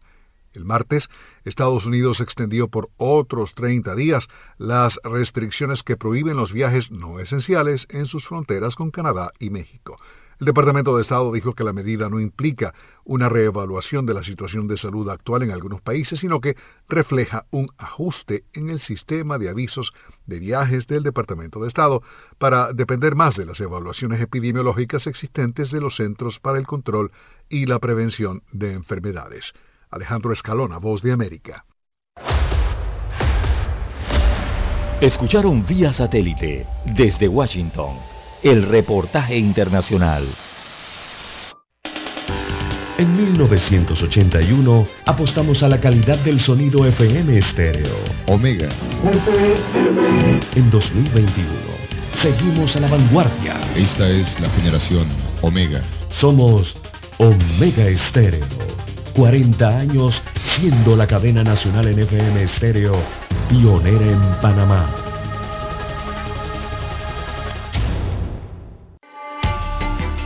Es momento de adentrarnos al mar de la información. Este es el resultado de nuestra navegación por las noticias internacionales más importantes en este momento. Bueno, Don César, la situación en Medellín y el departamento de Antioquia, que está al noroeste, del cual es capital, ha adquirido tintes dramáticos en las últimas horas por el colapso de los servicios hospitalarios. Aquí cerca de Panamá al sur, Medellín, la ciudad colombiana que hace un año fue modelo en el manejo de la COVID-19. Mire usted, cuidadito, ¿ah? Vive días dramáticos por el incremento de contagios y de muertes situación que pone a los médicos en la penosa tarea de escoger a quién asignan cama libre en los hospitales. Vuelve el mismo problema. Argentina está igualito. La situación en Medellín y el departamento de Antioquia, del cual es capital, no ha adquirido tintes dramáticos por el colapso de los servicios hospitalarios, lo que se refleja en las filas de ambulancias con enfermos esperando que se les asigne una cama en unidades de cuidados intensivos. Ese escenario contrasta con el del comienzo de la pandemia hace años, cuando la ciudad era puesta como modelo en el manejo de la emergencia sanitaria gracias a su apuesta por la tecnología y el Big Data para contener la propagación del virus mediante un cero inteligente, un cerco inteligente de cada caso positivo, estrategia que funcionó por unos meses. En Medellín han sido confirmados 250.036 casos positivos solo en Medellín, ¿ah? de los cuales 13.330 permanecen activos y han fallecido 4.772 personas y la ocupación de la UCI tanto en la ciudad como también en el departamento de Antioquia ya supera el 98%, situación que las autoridades atribuyen principalmente al relajamiento de las medidas de autocuidado por parte de la gente y a nuevas variantes del coronavirus. Ya empezaron a promover turismo Lara, a gente a las actividades de aglomeración y ahí tienen las consecuencias. En los últimos días. La falta de distanciamiento social eh, ha contribuido en todos los países a esto. Así es. El relajamiento. Eh, Argentina en los últimos días han registrado 80 muertes diarias. Sí. Y eso no simplemente en Medellín, eh, don Juan de Dios. En Medellín es el que está, tiene los casos más, la luz más encendida en rojo en este momento. Pero también otras ciudades, allí está Barranquilla, eh, otra ciudad caribeña también cercana a nuestras fronteras, eh, Santa Marta ahí mismo al ladito, y bueno, la propia ciudad de Bogotá. Eh, en Colombia están pasando días complicados con están la, en la tercera ola. El aumento, ¿verdad? Ellos están en la tercera ola. Sí, ellos han tenido que hacer, mire, por ciudades, por departamentos han tenido que hacer lo que son los estos cercos, ¿no? Especies de cercos o, el confinamiento de personas. Cuando hablamos de, estas de, estas ciudades, Bogotá, Medellín, Barranquilla, incluso Santa Marta, estamos hablando de casi 13 millones de habitantes eh, que han tenido que confinarlos eh, estos días pasaditos nada más, hasta el fin de semana pasado y al anterior, para tratar de contener esta pandemia. Lo que le está pasando a, Colombia, bueno, está pasando bajando. Eh, Perú, la misma situación. Chile, enfrenta lo mismo y Argentina se ha desbordado, don Juan de Dios, sumado a lo que pasa en Brasil. En Argentina, eh, las autoridades ayer salieron alarmadas a señalar que están en el peor momento de la pandemia, que en este momento Buenos Aires está complicado realmente, eh, ya hasta la justicia del país ha tenido que entrar en eso para establecer si los cierres eh, temporales de comercios, de escuelas, de ciertas actividades en, Argentina son legales o no. Hasta la Corte Suprema, ya el Supremo ha tenido que dictaminar si sí o si no. Así que eso mantiene un enfrentamiento, digamos, entre la sociedad en general argentina y también frente al gobierno eh, argentina, de argentino. Así que, bueno, eh, ellos están en riesgo de desborde, según lo ha dicho el propio Ministerio de Salud. Eh, en el tema de las unidades de cuidados intensivos y en el tema de los insumos. Preocupa en Argentina esta eh, situación. Eh, Brasil continúa con la misma problemática, cantidad ahora de, en, sepelios nocturnos, don Juan de Dios. Antes se hacían dos, tres, cuatro, cinco. Ahora no, ahora es toda la madrugada. se realizan actos funerarios debido a que hay tal cantidad de decesos que se están registrando aún, que han tenido que habilitar las madrugadas eh, en más de casi ya van ocho eh, cementerios eh, que están realizando este, este trabajo adicional, ¿no? que no es común que esto pase, pero es debido a la cantidad de cuerpos que tienen, producto de muertes por COVID-19. Y bueno, saliendo un poquito... Lara, el COVID-19 ha roto todos los moldes, incluyendo las estructuras constitucionales de los países del mundo. Sí en donde, como bien usted ha dicho, en estos países han recurrido a la justicia, pero la justicia ha tenido que cuadrar, pienso yo, han tenido que cuadrar la situación actual de cada país versus las consecuencias que pueden surgir si no se toman medidas de control. Eh, así lo veo yo, realmente, porque casi todas las constituciones del mundo establecen que las autoridades están instituidas para proteger en su vida primero vida, honra y bienes a los asociados. En el caso de Panamá hubo un fallo reciente, diría yo, nefasto, en donde declararon que era constitucional que aquí se tomaran medidas en cuanto al toque de queda, inclusive que son medidas de, de decreto ejecutivo. Pero yo lo estoy mirando por ese lado precisamente, porque si usted en una situación así dice que eso es inconstitucional, créame que se va a formar un relajo de verdad y van a ser mucho más los muertos que vamos a tener en Panamá, Lara. Lamentablemente trato de aplicarle razón y entendimiento a lo que ha dicho la Corte, porque la Corte sabe de verdad, todos los magistrados saben que son inconstitucionales esos decretos que restringen la movilidad en Panamá. Ellos lo saben, pero yo creo que como otros eh, otras autoridades de administración de justicia han puesto en una balanza la situación de libertad o muerte, Lara. Así es. O libertad o vida. Y es triste hablar de esta manera porque digo, yo sé también y estoy claro que esos decretos son inconstitucionales, Lara, por la forma en cómo se hicieron. Y todo el mundo lo sabe pero la Corte pienso yo que ha tenido que tomar una decisión en ese sentido porque la única medida de control que le queda a los gobiernos, como hemos dicho aquí en Ecuador, por ejemplo, que aplicaron el estado de sección, es eh, restringir la movilidad para evitar más contagios, más muertes y más pérdida de vidas y más enfermos, porque cada enfermo le cuesta al Estado bastante. Y pues Así lo estoy viendo yo en estos momentos. Yo estoy seguro, Lara, que una vez pase la pandemia, si es que pasa, porque ya esto como que no sé cuándo va a acabar, pensamos, pensamos que eso se iba a controlar en uno, dos, tres meses y mire por dónde vamos. Por ahí habrá una nueva demanda y la Corte tendrá que rectificar su actuación porque la Corte es dinámica y es cambiante. Ellos no van a mantener esa posición que han mantenido hasta ahora de restringir las libertades, declarando que no es inconstitucional los decretos que restringen la movilidad eh, en Panamá.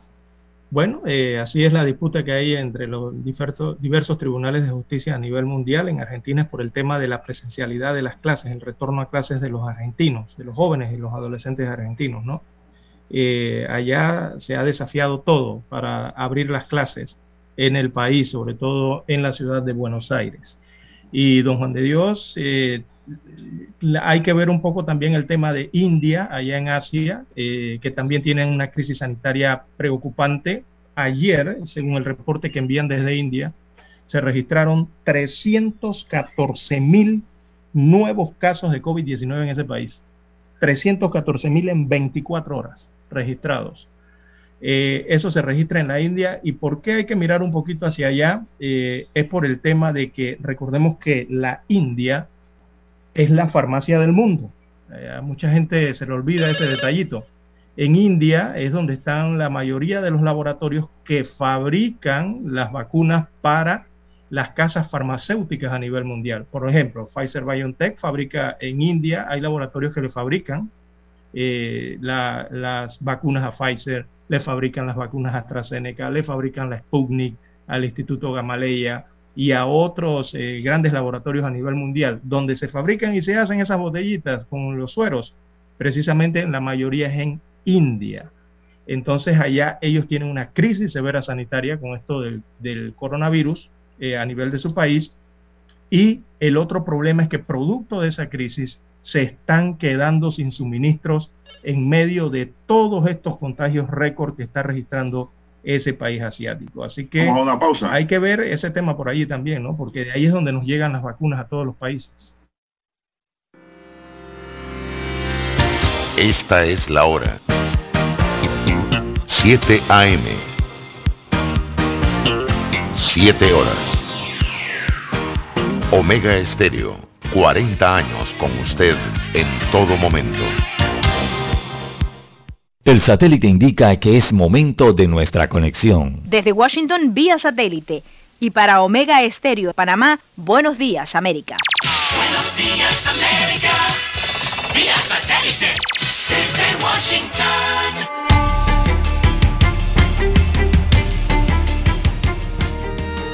Desde Washington les informa Henry Llanos. La administración Biden está celebrando el 51 día de la Tierra con una cumbre climática virtual global hoy jueves y mañana viernes con 40 líderes mundiales, incluido el presidente ruso Vladimir Putin, el presidente francés Emmanuel Macron y el rey saudí Salman.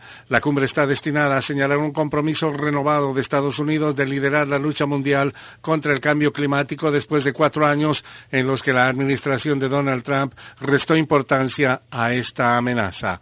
Y el presidente Joe Biden ha celebrado el miércoles que su gobierno alcanzó su objetivo de administrar 200 millones de vacunas contra el COVID-19 antes de que se cumplan sus primeros 100 días de mandato.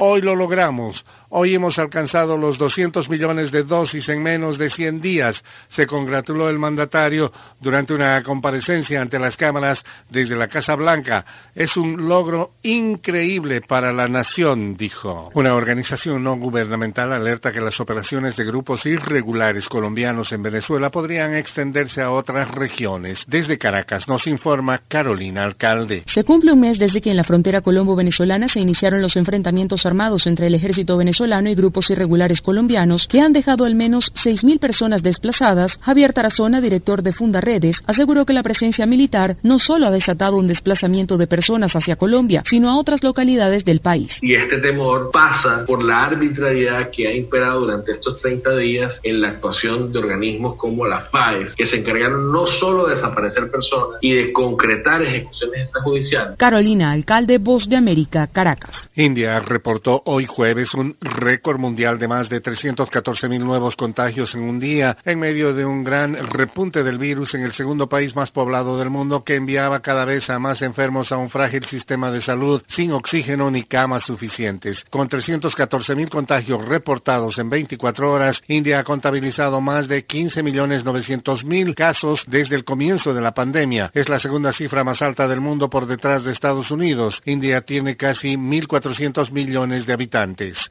Las muertes crecieron en 2014 en las últimas 24 horas, lo que elevó el total de fallecidos a 184.657 según el Ministerio de Salud.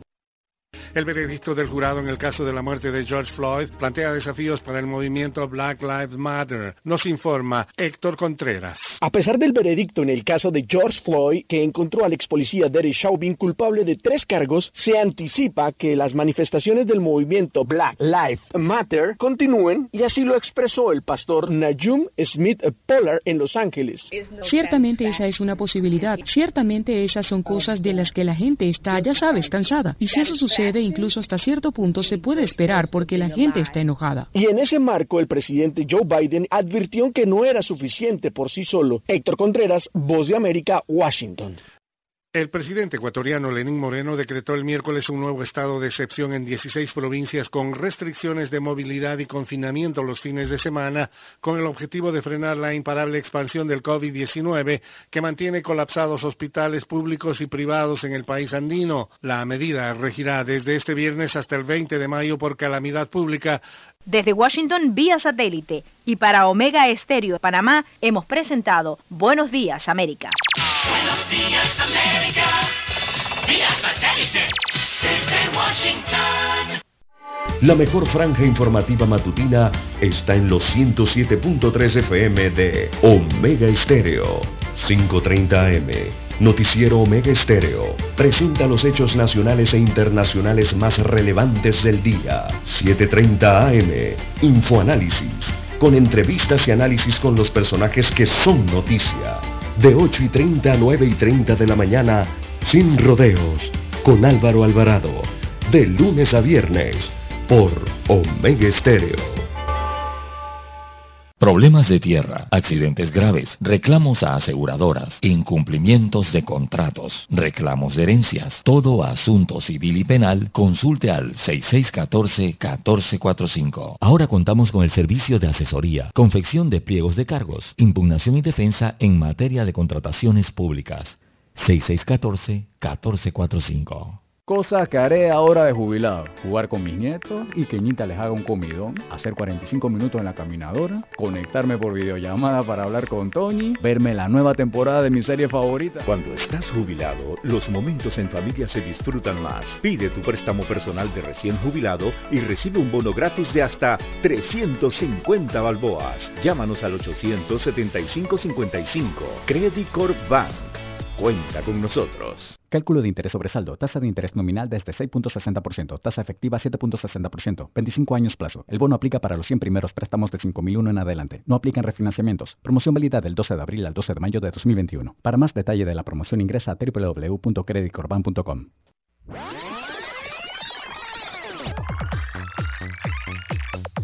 Omega Stereo tiene una nueva app. Descárgala en Play Store y App Store totalmente gratis. Escucha Omega Stereo las 24 horas donde estés con nuestra aplicación 100% renovada.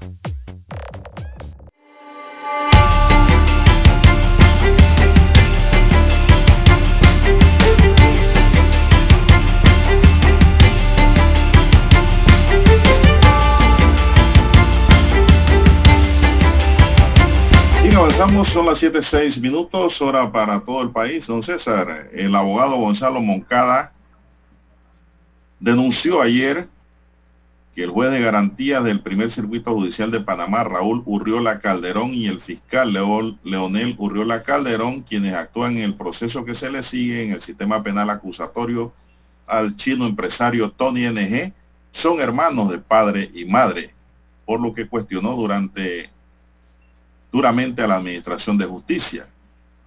Durante un receso en la audiencia intermedia de presentación de pruebas de la acusación realizada ayer, Moncada calificó esta acción como deleznable y aborrecible. El fiscal Leonel Urriola actuó calladamente sabiendo que su hermano era el juez, Lara. Esto es insólito, ¿ah? Son hermanos de padre y madre. El juez y el fiscal están en la administración de justicia que tenemos en este país. Cuando vayan a una corte tengan cuidado porque el fiscal puede ser hermano del juez, afirmó. Agregó que este hecho injusto, antiético e inmoral no solo involucra a los hermanos precitados, sino también a sus superiores tras señalar que este hecho no es casual. Así como se comentaba en los pasillos forenses esta situación, se habla de que el Ministerio Público tiene fichas para utilizar en determinados casos, así como jueces de su preferencia para asegurar el resultado del caso a su conveniencia. Esta es la porquería de administración de justicia que hay. Esta es una causal clara de impedimento. Tenía que haberse declarado impedido el fiscal si él sabía que el juez era su hermano de padre y madre, enfatizó. Moncada incluso recordó que en una audiencia previa de esta misma causa, el juez Urriola resolvió legalizar aprehensiones, medidas cautelares, detenciones preventivas y su propio hermano de padre y madre, actuando como fiscal, pidió confirmar dicha resolución. Todo esto, dijo Moncada, se dio en audiencia pública en la cual estuvieron presentes superiores jerárquicos del fiscal. Detalló que en aquel momento le preguntó directamente al finalizar la audiencia sobre ese vínculo de parentesco, negándose a responder tanto el fiscal como su superior a sabienda del hecho descarado y censurable que estaban cometiendo. En su denuncia realizada este miércoles, Moncada mostró copia de dos certificados de nacimiento, tanto de Raúl Ajú. como de Leonel, en los cuales estaban plasmados los nombres tanto del padre como la madre. Hoy, con prueba en mano, estamos denunciando este detestable hecho, dijo Moncada. Sostuvo que hay dudas de que ambos sabían en lo que estaban haciendo. Hay dolo en esto, hay mala fe. Esta es la innoble postura, una desafiante vulgaridad. Yo lo considero un incesto jurídico, lo que han hecho esta gente, exclamó Moncada. Agregó que esta asqueante situación es un dibujo de lo que actualmente está sucediendo con nuestra administración de justicia cada vez con menos credibilidad, dándose fallos que muchas veces resultan inexplicables, pero que al descubrir situaciones como la presente es que logramos entender que la justicia panameña muchas veces no le interesa en lo más mínimo descubrir la verdad ni el, eh, ni el apego a la ley, sino complacer intereses personales o particulares utilizando mecanismos tan detestables y censurables como el que estamos denunciando ahora, dijo Moncada. Para el jurista es el momento de depurar nuestra administración de justicia. De lo contrario, dijo, lo que llaman Estado de Derecho seguirá oculto tras las burlas y los ardides maquiavélicos de quienes se burlan cínicamente de los designios reales de la justicia, don César. Bueno, primera vez que yo veo esta situación, Lara. De verdad que sí. Y Sí, él dice eh, que el fiscal, él- dice Moncada que el fiscal de- debió declararse impedido. Yo pienso que el juez de- debió declararse impedido. El juez eh, ante esta situación. ¿Por qué? Porque el juez es el que decide, Lara. Pero eh, he conversado con amigos y dicen que los dos deben ser sancionados. Uno por omit- los dos por omitir la situación. Miren, el Código Procesal Penal del Sistema Penal Acusatorio, Lara, es claro en los impedimentos y recusaciones, amigos y amigas. El artículo 53 de este código habla de los impedimentos en la fase de investigación. Y si estaban evacuando prueba en la acusación, todavía estaban en la fase de investigación. Es decir, estaban en una fase intermedia. La norma dice que el juez de garantía durante la fase de investigación únicamente podrá invocar como causales de impedimento las siguientes. Son dos. Uno, el parentesco dentro del cuarto grado de consanguinidad o segundo de afinidad con alguna de las partes. ¿El fiscal no es una de las partes? ¿Sí o no? Sí lo es. Así es la, es la parte investigadora. Y en función a ello, soy del pensar que el juez debió declararse impedido, Lara, de realizar esa audiencia. No hay de otra. Usted no puede poner un juzgamiento en de en mano de dos hermanos. ¿Por qué, Lara? Porque hay intereses de por medio. Exacto. Hay intereses en este caso de por medio por la por el grado de parentesco o, o de familiaridad, para ser precisos en este caso. Así es. Esto puede afectar la imparcialidad del proceso, Lara. Y creo que aquí van a tener que actuar las autoridades superiores, tanto del Ministerio Público, el fiscal Caraballo, el mismo fiscal general, va a tener que tomar una decisión sobre este tema, al igual que el presidente del órgano judicial. Y me voy más arriba, porque muchos me dirán, no, el superior inmediato es eh, el Tribunal Superior, los jueces del Tribunal Superior. No, pero esto es, una, esto es algo que hay que arreglarlo de raíz, Lara. Es como cuando usted corta una planta en la casa, usted corta una planta, Lara, y al tiempo nace de nuevo. ¿Usted qué hace? Usted la arranca de raíz y siembra una nueva. Si es buena. Aquí van a tener que tomar decisiones sobre esta situación porque hubo silencio, Lara. ¿Dónde está la transparencia y dónde está el principio de igualdad de armas para el abogado en este caso? Cuando me refiero a armas, me refiero a las mismas condiciones que brinda el sistema penal acusatorio, tanto para la, defensa como para el fiscal que representa al Ministerio Público y la sociedad. Indistintamente el delito que se esté investigando, Lara, si no hay un debido proceso, un respeto a las normas, no hay justicia. Justicia no es mandar a la gente a la cárcel nada más, sino también respetar las reglas de procedimiento que se establecen muy claramente en la Constitución y la ley y en las convenciones internacionales para que cuando alguien sea condenado, sea bien condenado, de acuerdo a las reglas establecidas que es el debido proceso. Y dentro del debido proceso están los impedimentos y recusaciones en el capítulo tercero de la ley. Es una falta disciplinaria grave, Lara, el funcionario que omita apartarse cuando exista un motivo para hacerlo, dice el artículo 62. Aquí ambos han incurrido en una falta grave. Inclusive pienso que mucho mayor es la del juez, que sabía que ese era su hermano, el fiscal, y que eso no camina. Claro. Eso no, no tiene sentido. Sí, es Vamos a que- hacer una pequeña pausa porque Dani está pidiendo una pausa para continuar con el tema y usted nos dé su Sí, opinión. Lara. exacto, sí. Omega Stereo tiene una nueva app. Descárgala en Play Store y App Store totalmente gratis. Escucha Omega Stereo las 24 horas donde estés con nuestra aplicación totalmente nueva.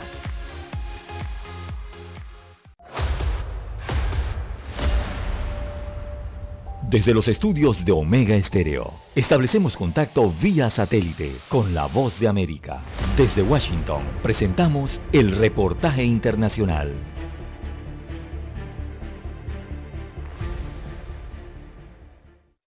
Fortalecer los lazos de solidaridad entre naciones y atraer inversión de países europeos hacia Guatemala son los objetivos que el presidente de Guatemala, Alejandro Yamatei, ha destacado en su participación en la vigésimo séptima cumbre iberoamericana, donde firmará un tratado internacional para trabajar en conjunto para combatir la pandemia y los otros problemas que se enfrentan a nivel mundial. Se firmarán convenios y tratados con todos los presidentes iberoamericanos para que podamos tener respuestas, como les digo, conjuntas, pero sobre todo la solidaridad de los iberoamericanos que representamos el 20% de la población mundial y en donde tenemos una gran presencia del COVID-19 y en donde no ha sido igualitaria la distribución de las vacunas ni el acceso a los medicamentos. Yamatei se reunió con empresarios españoles que tienen interés de invertir en Guatemala con la intención de lograr más oportunidades laborales para los guatemaltecos y seguir con la reactivación económica tras el impacto que ha tenido la pandemia y resaltó la importancia de trabajar de la mano con la iniciativa privada. Y la necesidad de la alianza entre la iniciativa privada, la sociedad y los gobiernos para enfrentar los graves problemas que estamos teniendo como humanidad. Resalta la necesidad de la solidaridad. Se espera que la cumbre también sea aprovechada por el mandatario para llamar la atención en el tema migratorio, que ha registrado un alarmante incremento con el impacto de la pandemia y los huracanes en 2020.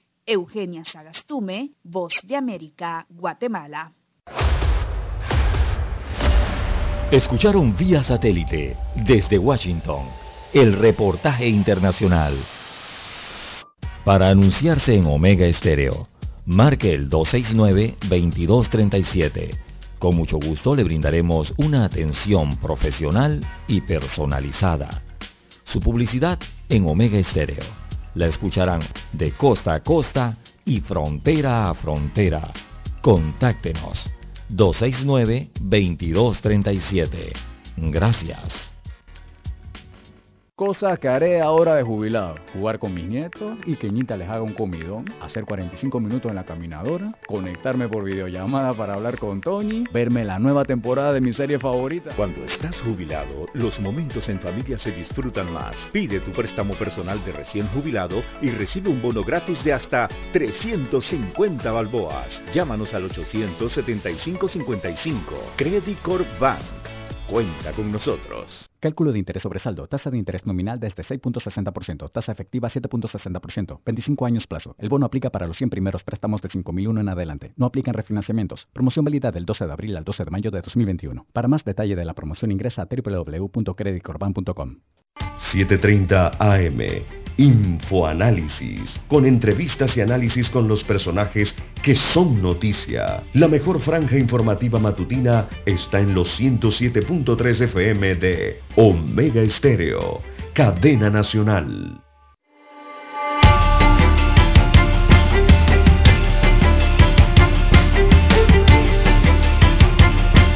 Bien, regresamos a la sintonía del noticiero Omega Estéreo, las 7.19 minutos de la mañana, 7.19 minutos de la mañana en todo el territorio nacional.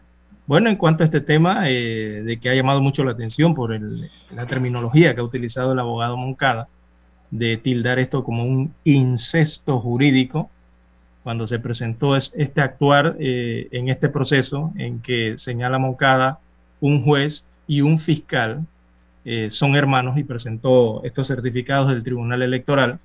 Son documentos oficiales de Don Juan de Dios que establecen todos estos datos. Eh, uno se pregunta, uno siempre se hace muchas preguntas, ¿no? Eh, por ejemplo, en el tema de, yo le quiero hacer una pregunta. Para ser juez en Panamá se requiere ser abogado Por supuesto. y para ser fiscal en la República de Igualmente. Panamá se requiere ser abogado. Igualmente. Igualmente. Ajá. Y le piden los mismos requisitos para ser fiscal que ser Ajá. juez en la misma circunscripción y conocimientos generales y experiencia en el tiempo. Ajá. Ahora bien, eh, yo no sé si es que eh, en Panamá, yo, si mal no recuerdo, eh, hay, un, hay una normativa que tiene que ver con las condiciones del ejercicio, del ejercicio de la profesión de abogado en el país. Y yo creo que dentro de esa normativa entonces hay ciertas prohibiciones y ciertos temas que tienen que ver con conflictos de intereses que eh, se lo dicen al abogado don Juan de Dios desde, desde que prácticamente está salido del horno, ¿no? Está recién graduadito. Eh, ¿Cómo es que esto puede ocurrir a estos niveles? Bueno, pero usted se refiere más que todo a los abogados particulares, Lara. Pero también se refiere a que todo abogado o todo aquel que dice ser abogado debe tener conocimiento de la norma. Claro, eso es lo que me Y si no tiene el conocimiento, buscar, estudiar y aplicarse en la materia. Esto es un tema que se da, Lara, en tercer año, por ejemplo, en la Universidad de Panamá, donde estudié yo. Yo recuerdo al doctor Abel Zamorano, cuando nos explicaba esto dentro de lo que era el Código Judicial y el debido proceso, los impedimentos y recusaciones a manera general, ¿no? Y asimismo ahora pues el Código Procesal Penal del Sistema Penal Acusatorio, recordemos que no estamos ahora ante el sistema inquisitivo, que también tiene parecidas reglas para los impedimentos y recusaciones, establece muy claramente de que quienes deben declararse impedidos. Y esto va dirigido a, a, a los funcionarios, Lara, a los funcionarios judiciales. Yo preciso más en el juez, porque es el que toma las decisiones. Si el fiscal no se declara, lo debió hacer el juez. Pero no darle curso a la audiencia. Exacto. Así es. Y recordemos que el juez de garantía, que es el que está durante toda la fase de, desde que inicia el proceso, la investigación y hasta la fase de acusación, puede ser, puede declararse impedido o puede ser recusado, Lara, solo por dos causales. El parentesco dentro del cuarto grado de consanguinidad o segundo de afinidad de alguna de las partes con el juez, ¿no? O el haber intervenido durante la formación de actos que originó la actuación correspondiente, es decir, haber tenido conocimientos previos de la carpetilla o haber actuado en ella durante la formación de ese acto. No como juez, sino en la formación en sí. Son reglas especiales, pues, para ese caso. Claro que hay causales de impedimento de recusación para los jueces en general que actúan dentro del proceso, que deben apartarse del conocimiento o, o de lo contrario ser recusados por las partes cuando existan conflictos de intereses o motivos graves que afecten su imparcialidad, como las relaciones de parentesco, convivencia, amistad, enemistad y comerciales con alguna de las partes o cuando pueda existir un interés en el resultado del proceso o cuando hayan intervenido con anterioridad en el proceso y siempre que hayan haya un tenor, un temor fundado de parcialidad. Lo que se busca es la imparcialidad la, la justicia. Uh -huh. La imparcialidad, sin dudas. Y cuando no hay estos impedimentos o la recusación, ¿no? Esto no hay un resultado claro, transparente, porque está la duda de que lo hizo porque eran familia, eran amigos, tenían intereses. Entonces, pienso que esto es un caso insólito de la justicia panameña que tiene que ser tiene que ser tratado a nivel superior. Lara. Yo no puedo entender. Y entonces, eh, eh, nada menos que es un caso emblemático, Lara. Porque a NG no lo están, no lo están procesando por un cheque sin fondo o porque eh, golpeó, qué sé yo, accidentalmente a alguien con su automóvil. No. Ajá. Son delitos más pesados. Entonces, vamos a hacer las cosas bien realmente no entiendo, no entiendo qué ha pasado aquí con estos jóvenes abogados, jueces y fiscales. No sé. Increíble. ¿eh? Increíble. Increíble. Ahora Moncada, esto da pie a que Moncada pueda actuar, pueda actuar como abogado aquí interponiendo sus quejas y denuncias correspondientes. Bueno. Bueno, Se dan estos casos siempre, ¿no? sí, señor. Lastimosamente suenan los mismos nombres. Bien, las 6.26, perdón, las 7.26, 7.26 minutos de la mañana en todo el territorio nacional. Ya estamos en los minutos finales del noticiero, don Juan de Dios, eh, por el WhatsApp que ha recogido. Acá por redes han... No, tengo aquí es que la autoridad el del canal estará realizando mantenimiento eléctrico en la estación de bombeo de agua tratada y agua cruda de la planta potabilizadora de Miraflores, lo que provocará un suministro irregular de agua potable en comunidades de Arraiján y Panamá, Panamá Centro más que todo. El IDAN informó que estos trabajos se realizarán por espacio de 12 horas de 7 de la noche del sábado 24 de abril hasta las 7 de la mañana del domingo, o sea, este fin de semana que se acerca para que vayan preparándose pues la gente allí del área cercana a Miraflores y Panamá Oeste. Durante el desarrollo de estas labores, el suministro de agua será suspendido en Arraiján Cabecera, Corregimiento de Burunga, Cáceres, El Tucán, Howard, Veracruz, Panamá Pacífico, Nuevo Chorrillo y Vique. En Panamá dejarán de recibir el servicio los clientes que viven en Albro, en Ancón, en Cerro Ingenieros 1 y 2, Clayton, Gamboa, Paraíso, Pedro Miguel, Santa Ana, El Chorrillo, Caledonia y Balboa. Así que se van a realizar trabajos allí. Pero la gerencia del IDAN eh, garantiza agua para los hospitales Santa Fe, Hospital del Niño, Hospital Santo Tomás, el Hospital Nacional, el Hogar de Ancianos, Caja de Seguro Social de Arraiján Cabecera y el Minsa Caxi de Borunga. Bueno, ya lo saben, se nos agotó el tiempo, señoras y señores. Daniel Arauz nos acompaña.